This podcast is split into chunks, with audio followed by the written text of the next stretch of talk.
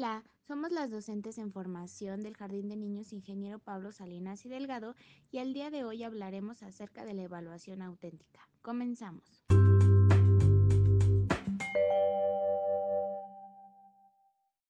La evaluación auténtica surge como modelo alternativo a las formas de evaluar orientadas a la memorización y reproducción de contenidos, así como también a la rutina de ejercicios repetitivos.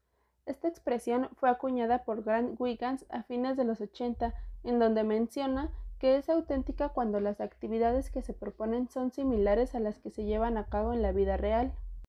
Hay actividades que llegan a carecer de situaciones auténticas, por lo que se busca que dichas actividades sean planteadas con un contexto determinado y sobre todo que provoque la creatividad del estudiante así como la implementación de estrategias haciendo el esfuerzo por encontrar un contexto real para cada tema que se trabaja en el aula, pero sí debe de existir un esfuerzo por acercar la vida escolar a la vida real y construir situaciones más cercanas a dicha realidad.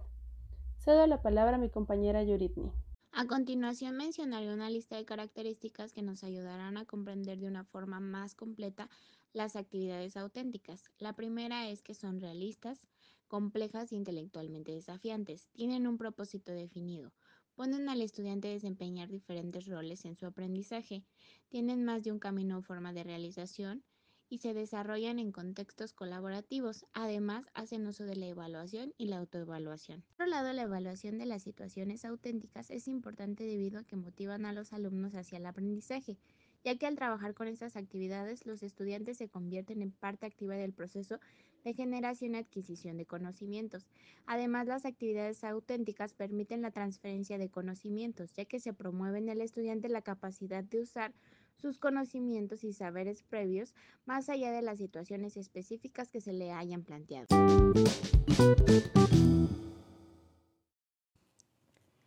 Actividades auténticas y saberes disciplinares. Para dar respuesta a situaciones propias del mundo real, los estudiantes necesitan conceptualizar, comprender y dominar ciertos conocimientos básicos de las diferentes disciplinas.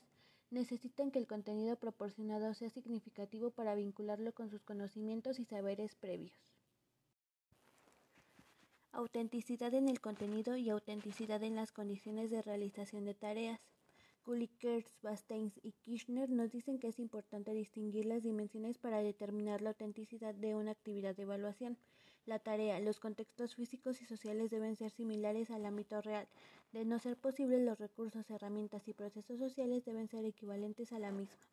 El producto debe presentar el dominio de saberes y capacidades y su evaluación debe ser explícita y transparente. Cedo la palabra a mi compañera Prisa. Todo lo que aspiremos a concretar en nuestras prácticas deberíamos comenzar por analizarlo desde la perspectiva de nuestros alumnos, tal como lo dicen Nicasio Gibney y Crane. Influyen en ello variables a partir de las experiencias de mis alumnos. Por el contrario, el rol central de la educación es crear para los estudiantes oportunidades para conocer nuevas realidades. Lo que finalmente importa es que las actividades propuestas para el aprendizaje tengan significado más allá del aula.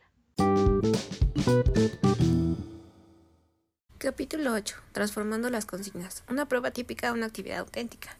Una primera forma de trabajar en la construcción de actividades auténticas, que no signifique comenzar de cero, sino de aprovechar lo que ya estamos trabajando en el aula, consiste en realizar las pruebas y actividades de población que estamos utilizando y pensar en cómo transformarlas en situaciones auténticas.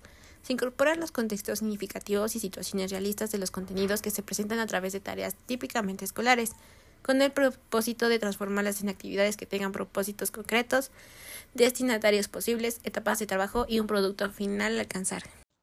Es impredecible si un docente se propone que sus estudiantes vayan más allá del conocimiento superficial y declarativo.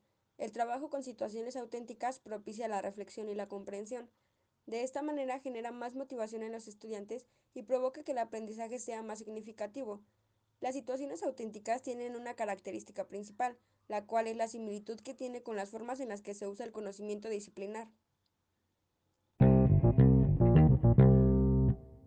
Esto es todo de nuestra parte. Esperamos que la información que proporcionamos sobre las situaciones auténticas haya sido significativa para quienes nos escuchan. Nos vemos hasta la próxima. Gracias.